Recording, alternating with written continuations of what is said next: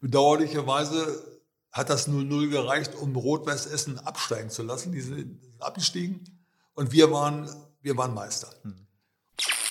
Hallo, hier ist wieder Pini mit der neuen Folge von Football Was My First Love.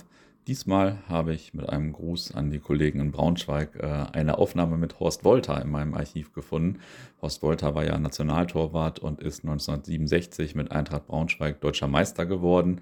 Und genau um die Saison geht es im Podcast auch. Ähm, einmal geht es darum, ob wieder die Gitarre dabei war. Das versteht man vielleicht nicht so ganz. Das bezieht sich darauf, dass er das vorher in einem Gespräch zur Einführung der Bundesliga erzählt hat. Das kann man nachhören bei der Kicker History Folge zur Saison 63, 64. Aber auch sonst gibt es auf jeden Fall viele schöne Geschichten rund um Eintracht Braunschweig. ja, beeindruckender Mann auf jeden Fall und euch viel Spaß beim Hören. Ja, dann kommen wir zur Meisterschaft. Äh, drei Jahre nach Gründung der Bundesliga 1966 da spielte Eintracht Braunschweig immer noch in der ersten Bundesliga. Sie haben ja gesagt, alle haben vielleicht am Anfang mit dem Abstieg gerechnet. Hatte sich dann, dann die Mannschaft oder hatten sich die Mannschaft und der Verein so langsam zu einer der führenden Adressen in Deutschland entwickelt? Oder waren Sie eigentlich jedes Jahr wieder überrascht, dass andere Vereine abgestiegen sind?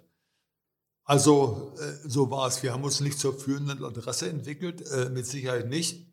Wir wurden, glaube ich, mittlerweile äh, ein bisschen ernster genommen anerkannt. Wir haben ja immer Positionen so im Mittelfeld gehabt. Wir haben nie um den Abstieg kämpfen müssen. Äh, also mit anderen Worten, das war den Fahrstuhl ansetzen und eine Etage tiefer gehen. Das war nicht der Fall. Und ich darf sagen, äh, im Nachhinein hat eben Trainer Johansen für mich einen ganz erheblichen äh, Anteil an, an diesem Erfolg. Er hatte damals mal gesagt, äh, das weiß ich noch vor der Saison, also Leute, wir müssen ein System spielen, nicht das ich mir wünsche, sondern das der Kader hergibt. Und unser Kader gibt nur eins her, aus der kontrollierten Defensive zu agieren. Wir haben mit Lothar Ulsers im Mittelfeld einen Supermann, wir haben mit Gerwin und Maas zwei schnelle Flügelspieler und wir haben hinten ein Bollwerk, eine Abwehr, die über Jahre jetzt fast zusammengespielt hat. Also die super eingespielt war. Ja, und dann hat er dann, damals gab es eben, also wenn ich heute Videokonferenzen höre und alles, da kann man ja von träumen. Er hatte damals so eine kleine süße Schiefertafel mit so Männchen, äh, Magnetmännchen. Und dann hat er an, diesen, an dieser Schiefertafel, Schiefertafel mit seinen Männchen genau gezeichnet, wie er sich vorstellt, wie wir sie in den Trichter laufen lassen, wie wir das Spiel hinten immer enger machen, wie wir Dinge verschieben wie wir dann zur Überraschung aller auch hin und wieder mal dazu übergehen, einen Jürgen Moll, der leider verunglückt ist, und das ist mehr als tragisch, aber Jürgen Moll, der immer Mittelstürmer sein wollte, den hat er zum Verteidiger umfunktioniert und der hat im Meisterschaftsjahr, ich sage es glaube ich nicht verkehrt, fünf oder sechs Tore gemacht als Abwehrspieler und wir haben nicht so viele Tore gemacht. Also Johansen hat mit dem System äh, den Nagel voll auf den Kopf getroffen und Sie werden ja auch nachvollziehen können, wir sind ja Meister geworden mit den wenigsten Toren, die wohl ein Meister jemals geschossen hat. Wir sind aber auch Meister geworden mit den wenigsten Gegentoren. Das ist dann irgendwann später mal von Werder Bremen nochmal mhm. Äh, verändert worden. Also ich spreche mal über, über 20 Jahre später. Über, über 20 Jahre später. Ja, das, das, war, das war der Erfolg äh, von Johansen und der Tatsache geschuldet, dass wir wenig Verletzte hatten. Denn was viele auch total vergessen haben, wir durften ja damals nicht auswechseln. Einige Spieler, äh, einige Zuschauer oder ja, Fans fragen mich heute noch, wieso hat eigentlich Wolfgang Krause oder äh, Simon so wenig gespielt? Ja, weil die Stammtruppe fit war und du konntest nicht auswechseln. Bin in Duisburg verletzt worden damals. Da ist Peter Kack ins Tor gegangen. Mich haben sie im Krankenhaus genäht, mir einen Turban aufgesetzt und mich wieder ins Tor geschickt. Oh. Also das ist doch alles erheblich anders geworden heute. Ja, das glaube ich. Mit welcher Aussicht sind Sie denn ursprünglich in die Saison 1966 gestartet? Sie dachten ja wahrscheinlich nicht, dass Sie um die Meisterschaft mitspielen, sondern Sie dachten... Ja, wie immer. Äh, bitte nicht absteigen. Mhm. So viele Punkte als möglich raffen und äh, dann wieder gesichertes Mittelfeld. Ja, und als wir merkten, es lief ganz anders, haben wir gesagt, naja, schauen wir doch mal von Mal zu Mal, wie es weitergeht. Und äh, nach dem Motto, das war auch mal unheimlich schön, Lothar Ulsers zur Halbzeit, wenn wir 1-0 führen, Jungs, verlieren wir nicht mehr hoch. Weil wir hatten sehr, sehr wenig Gegentore gekriegt. Ne? Am sechsten Spieltag war Eintracht Braunschweig das erste Mal alleiniger Tabellenführer. Aus heutiger Sicht äh, sieht die Tabelle sehr kurios aus, wenn man äh, beim Kicker nochmal die Tabelle nachguckt, denn ähm, Eintracht Braunschweig war damals punktgleich mit dem ersten FC Kaiserslautern. Das Torverhältnis war aber ein Tor schlechter, obwohl Kaiserslautern dahinter stand. Und das lag, glaube ich, daran, dass damals gar nicht das Torverhältnis entscheidend war, wie man heute vielleicht denkt, wenn man auf die Tabelle guckt, sondern es zählte noch der Torquotient, glaube ich, oder? Ich nehme das mal so hin, wie Sie es jetzt sagen. Also ich habe mir darüber äh, gar nicht so sehr viel Gedanken gemacht. Und insofern lasse ich es mal mhm. unkommentiert stehen. Ich glaube, es war so, dass ähm, in den ganzen 60er Jahren damals noch nicht die Tordifferenz zählte bei Punktgleichheit, sondern der Torquotient. Ähm, ja. Können wir gleich ja noch ein bisschen im Nachgang erläutern. Auf jeden Fall sehr amüsant, wenn man heute auf die Tabelle guckt, weil man das gar nicht versteht, dass ja, die Tordifferenz ja. anders ist. Im Laufe der Hinrunde der Saison kam die Eintracht dann einmal richtig unter die Räder. Da waren sie, glaube ich, gar nicht aufgestellt. Das war, äh, oder waren sie äh, verletzt, glaube ich. Ähm, das war in Hannover, ausgerechnet in Hannover mit 4 zu 2. Sie mussten da aussetzen bei dem Spiel, aber was war denn da los? Ja, ich hatte äh, einen Blinddarmdurchbruch. Ah. Ich musste operiert werden und konnte zwei Spiele nicht machen. Das eine war gegen 96 und das andere war gegen den KSC. Gegen KSC haben wir gewonnen. Ja, Hennes Ecker musste ein Tor, ins Tor. Das war eine unglückliche Situation. Er hatte keine Spielpraxis und äh, er hatte ein bisschen Sorge vor den Flatterschüssen von Hans Siemensmeier. Das hat er mir vorher am Bett schon erzählt, als er mich noch besucht hatte. Weil Siemensmeier hat so eine Schusstechnik, äh, die Bälle, wie man das heute teilweise auch nochmal sieht, äh, wo man in Slow Motion solche, solche Flatterbälle sieht, wo man sich wundert, dass der Keeper manchmal da mit der Faust dran geht und ihn nicht fängt und so weiter. Also Hennes Hecker sah, sah damals bei zwei Toren einfach nicht gut aus, hat mir leid getan, aber er konnte nicht besser und 96 äh, hat uns ja nicht nur in Hannover geschlagen, sondern 96 hat uns auch noch im Eintrachtstadion geschlagen. Da haben wir äh, 1-0 verloren, glaube ich. Mhm, genau. Genau. Hans Siemensmeier war auch ja. wie mein Freund wieder dran mit der linken Klebe, hat das Tor gemacht in Braunschweig. Also mhm. 96 hat uns alle Punkte abgenommen, die nur möglich waren. Mhm. Und äh, nach, dem Spiel, nach dem Hinspiel dachten Sie dann, jetzt brechen wir ein mit so einer hohen Niederlage oder war schon klar, dass das vielleicht nur ein Ausrutscher war? Nein, wir hatten ja, wir hatten ja einige äh, Situationen zu überstehen, wo wir, wo wir nicht so gut aussahen. Das war meiner Meinung nach auch irgendwo in Karlsruhe, äh, wo wir verloren haben. Ich glaube sogar 3-0, wo wir, wo wir schlecht gespielt haben. Äh, die, die Dinge gab es immer wieder und äh, nein, also 96 konnte man richtig einordnen. Ich, ich sage jetzt mal, äh, zwei Tore hätten wir da weniger kriegen können und dann hätten wir 2-2 gespielt. Also äh, die Leistung der Mannschaft war gut. In, in dem Falle lag es mal ein bisschen äh, an den Gegentoren. Mhm. Ähm, haben Sie denn zu der Zeit, das war so der 13. Spieltag, schon von der Meisterschaft geträumt oder war das immer noch äh, nicht so ein richtiges also Thema? Absolut nicht. Absolut nicht. Wir hatten 34 Spieltage, oder? Ja, genau. Ja, also da, nee, mit dem 13 haben wir von gar nichts geträumt, okay. sondern äh, uns gefreut über die Punktzahl und haben gesagt, so, noch ein paar einsammeln, dann äh, haben die uns ein weiteres Jahr auch noch am Hals. Ja, ja nicht schlecht. Das ist ein gutes Understatement. Ähm, war das 3-0 gegen die andere Eintracht, nämlich die aus Frankfurt am 21. Spieltag, äh, so ein Schlüsselspiel? Die waren nämlich zu der Zeitpunkt ja ihr erster das Verfolger. Das war ein, ein Bombenspiel, habe ich noch in Erinnerung, gegen Eintracht Frankfurt, aber das absolute Schlüsselspiel war gegen Gladbach. Gegen Gladbach lagen wir äh, 1-0 hinten dann äh, 1-1 und dann hat der Erich Maas, werde ich nie vergessen, äh, glaube ich, zehn Minuten vor Schluss, obwohl er verletzt war, mit einem Glücksschuss, kann man nicht anders sagen, das 2-1 gemacht und das war das viel umjubelte, ganz, ganz wichtige Ergebnis, aber auch Eintracht Frankfurt. Aber Eintracht Frankfurt haben wir damals in einem, einem wirklich tollen Spiel äh, 3-0 besiegt und äh, der Trainer der Frankfurter hat damals gesagt, diese Eintracht das glaube ich hundertprozentig kann deutscher Meister werden.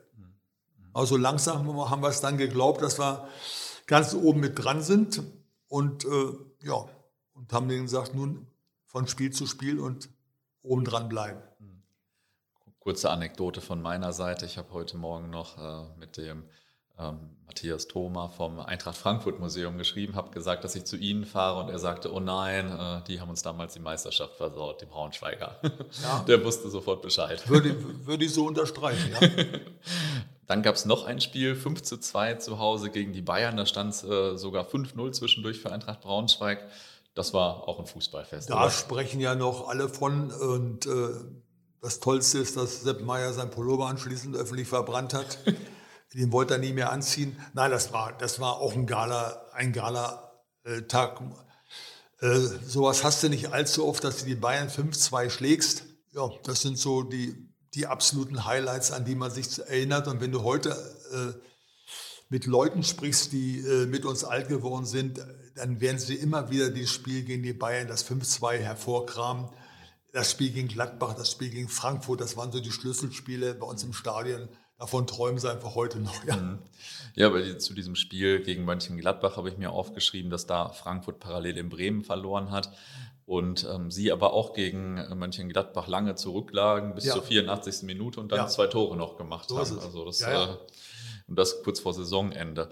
Wann hat sich denn eigentlich die Meisterschaft entschieden? Wann, wann war klar, dass sie Meister Das werden? war schon bei dem 0 zu 0 in Essen, vorletzter mhm. Spieltag. Mhm. Ja, wir haben in Essen 0-0 gespielt.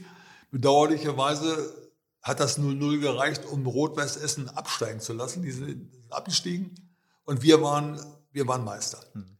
So dass wir das letzte Spiel Schaulaufen machen konnten gegen Nürnberg mhm. und haben 4-1 gewonnen. Das war äh, wunderschön. Also Meister waren wir schon in Essen, ein Spieltag davor. Hm. Und äh, die große, also in Essen war dann ja wahrscheinlich Sie haben dann alle sich gefreut und vielleicht die Gitarre wieder rausgeholt und die Essener waren ja, wahrscheinlich sind so. Wir, sind wir wieder mit dem Bus zurückgefahren der berühmte Mundstuckbus, äh, der hat uns ja damals immer gefahren, das war ja noch alles anders als heute. Aber Klampe war dabei, Gitarre war dabei, gesungen wurde, naja gut, das können Sie sich vorstellen, dass da, dass natürlich alle Dämme brachen, dass das was mhm. Unglaubliches war. Das musste man erstmal fassen, verarbeiten.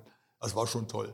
Ja, ja das glaube ich. Und äh, nach dem letzten Spieltag war dann hier wahrscheinlich auch die Hölle los in Braunschweig als, als an die Meisterschaft final klar und die war. Ja, ich habe mir gar nicht gedacht, dass äh, mhm. die Niedersachsen, äh, denen man ja eher nachsagt, mhm. dass sie kühl sind und äh, bisschen zurückhaltend. Also ich war mit der Nationalmannschaft in Rio und ich habe äh, dann immer gesagt, wer es hören wollte, für mich war das Karneval in Rio, was sie abgespielt hat von der Hamburger Straße bis zum Altstadtmarkt, war Wahnsinn. Mhm. Wirklich Wahnsinn. Der Altstadtmarkt sowieso völlig überfüllt war, wir waren oben in Dornse, waren auf dem Balkon und äh, unvergessene Erlebnisse, ja. Mhm. Sie waren in der Saison mit einem Kicker-Notenschnitt von 1,66 äh, der am besten bewertete Spieler des BTSV.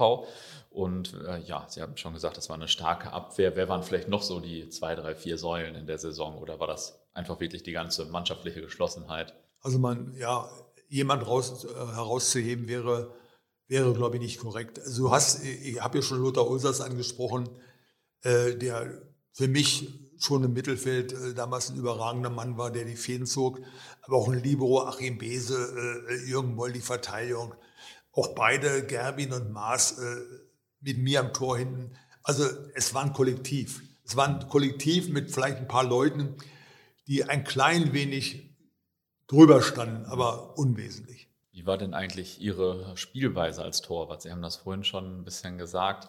Ähm, das hat sich aber wahrscheinlich von der äh, Spielweise der heutigen Torhüter sehr unterschieden, oder? Sehr unterschieden. Ich hätte heute große Probleme. Ich müsste schon mal wunderbar geschult werden, dass ich auch mit meinem linken Bein äh, die, Bällchen wunderbar ins Feld spiele, wieder sauber.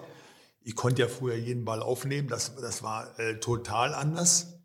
Und insofern sage ich schon mal, ist der äh, Torhüter heute unheimlich mit einbezogen und für mich eine absolute Traumfigur. In dem Falle fußballerisch auch ist, äh, ist eben Neuer.